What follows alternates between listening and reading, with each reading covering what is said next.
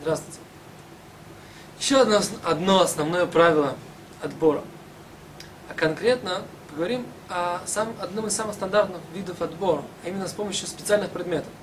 Например, если есть сито, решето, это как бы есть тот самый оригинальный отбор, который э, был в храме и который вообще воспринимается человеком как какое-то э, конструктивное действие. Итак, понятное дело, что просеять муку через сито это запрещено истор. Или использование э, решета, решета для, решето для каких-либо других отборов, например, для того, чтобы просеять что-то, в решете остаются камешки или что-то такое, это все запрещено. Теперь мудрецы постановили, что не только э, непосредственно сито решето, а также все предметы, которые помогают и дают возможность отобрать что-либо другое, но не являются такими качественно, качественно э, особенными, такие как э, сито и решето, все равно они запрещены, э, запрещены как предметы для отбора.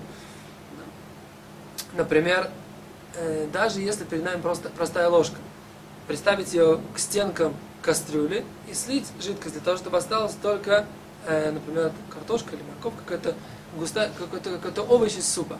В такой ситуации мы берем и используем ложку как предмет для отбора вот этой воды. Да? В этой ситуации запрет, есть запрет мудрецов использовать ложку таким образом. Вообще в, нашей, в наших житейских ситуациях на самом деле мы встречаемся достаточно часто с предметами, которые подобны ситу или решету. Например, шумовка. Нужно снять э, с бульона вот этот накид первый иногда. Или дуршлаг. Например, в некоторых ситуациях, я знаю, бывает, что бывают такие как бы типа мини-термосы, термосервирователь это называется, в которой есть э, крупа, которая заливается кипятком, накрывается крышкой, и как бы потом как бы за счет э, толстых стенок, за счет воды горячей, это каша, там, какая-то гречневая, например, я знаю, да, она э, варится. Теперь случилось так, что вдруг у вас осталось это на шаббат, и вы забыли снять эту воду, слить эту воду из, э, из, этой, из этой каши. Вот в этой ситуации как бы, вот это вот э, решето, в которой лежит ваша каша, а вода как бы покрывает ее, если поднять вот эту кашу из этого предмета, то в этой ситуации это самое натуральное э, сито и решето, которое запрещено из Торы. Э, еще один конкретный пример, например, э, э, я помню, еще был ребенком, когда брали, мама давала мне вишенку, и я вот специальный такой, э, вот такая специальная палочка, которая убивала из нее косточки. Это тоже предмет, который как бы предназначен для отбора непригодного из фрукта, использование его запрещено. Или картофелечистка, то есть есть такая, э, ну все знают, да, я не знаю, у нас это совершенно реальная в Израиле вещь, как картофелечистка, которая счищает кожуру и так далее. Э, вот. Тут нужно заметить, например, если у вас есть яблоко, и мы говорим, что кожура от яблока, она полностью пригодна, то это, как мы говорили, как мы говорили отбор в одном э, виде, и в такой ситуации отбор разрешен. А вот если мы счищаем э, кожуру, которая непригодна, как, в принципе, как в картошке, или какой-то такому кому-то овощи или фрукты, которым она, как бы эта кожура, она как в картошке, например, морковка. О, хотим почистить морковку ребенку в шаббат.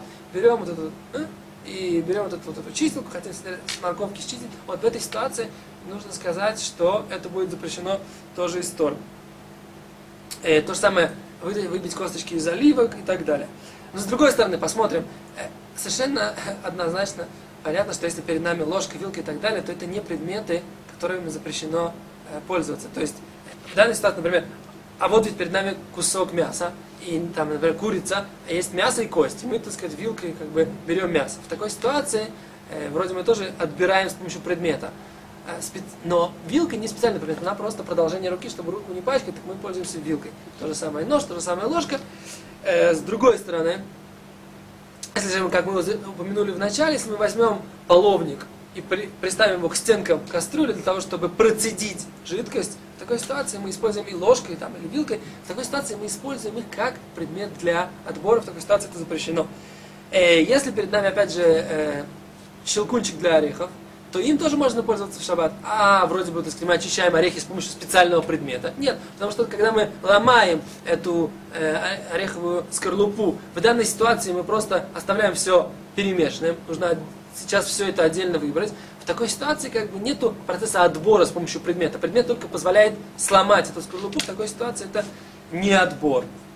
Например, если мы хотим взять и э, снять той же самой ложкой э, сливки с молока. Опять же, эту ложку мы используем как предмет для отбора. В такой ситуации это тоже запрещено. Теперь э, поговорим о очень интересной ситуации, когда перед нами чайник заварочный, и в нем есть сито встроенное. Такой ситуации, по идее, в принципе, это тоже можно было бы считать отбором. Интересно мнение э, Хазуниши, которое, э, который говорит, что в такой ситуации это не является отбором, поскольку весь предмет таким образом построен. Интересная тема, которой бы нужно было бы заняться подробнее. Но, э, в принципе, мы все равно э, изначально лучше не пользоваться этим э, разрешением, а не использовать чайник с таким вот э, специальным ситом, как бы с таким вот специальный заварочный чайник с ситом встроенным в нем. Если же у нас есть еще одна ситуация, в которой как бы, мы встречаемся с ситом или с решетом в каждый, э, в каждый, в каждый шаббат, в обычных ситуациях, простой чайный пакетик. На самом деле вот это вот э, э, мешочек, в котором находится чай, он и есть то же самое решето, то же самое сито, и когда мы, например, достаем такой чайный пакетик, из него капает вот такие капельки, тем самым мы процеживаем, и это тоже запрещено по многим мнениям, поэтому лучше от этого воздержаться или вытаскивать чайные пакетики до шаббата, или если случилась такая ситуация, что вы их не вытащили до шаббата, а, а взять ложечку и так, чтобы пакетик находился в ложке с небольшим количеством чая, и так это выкинуть. О том, можно ли заварить чайный пакетик в горячей воде в шаббат, мы поговорим э, на уроках о варке, которые последуют сразу после уроков о отборе.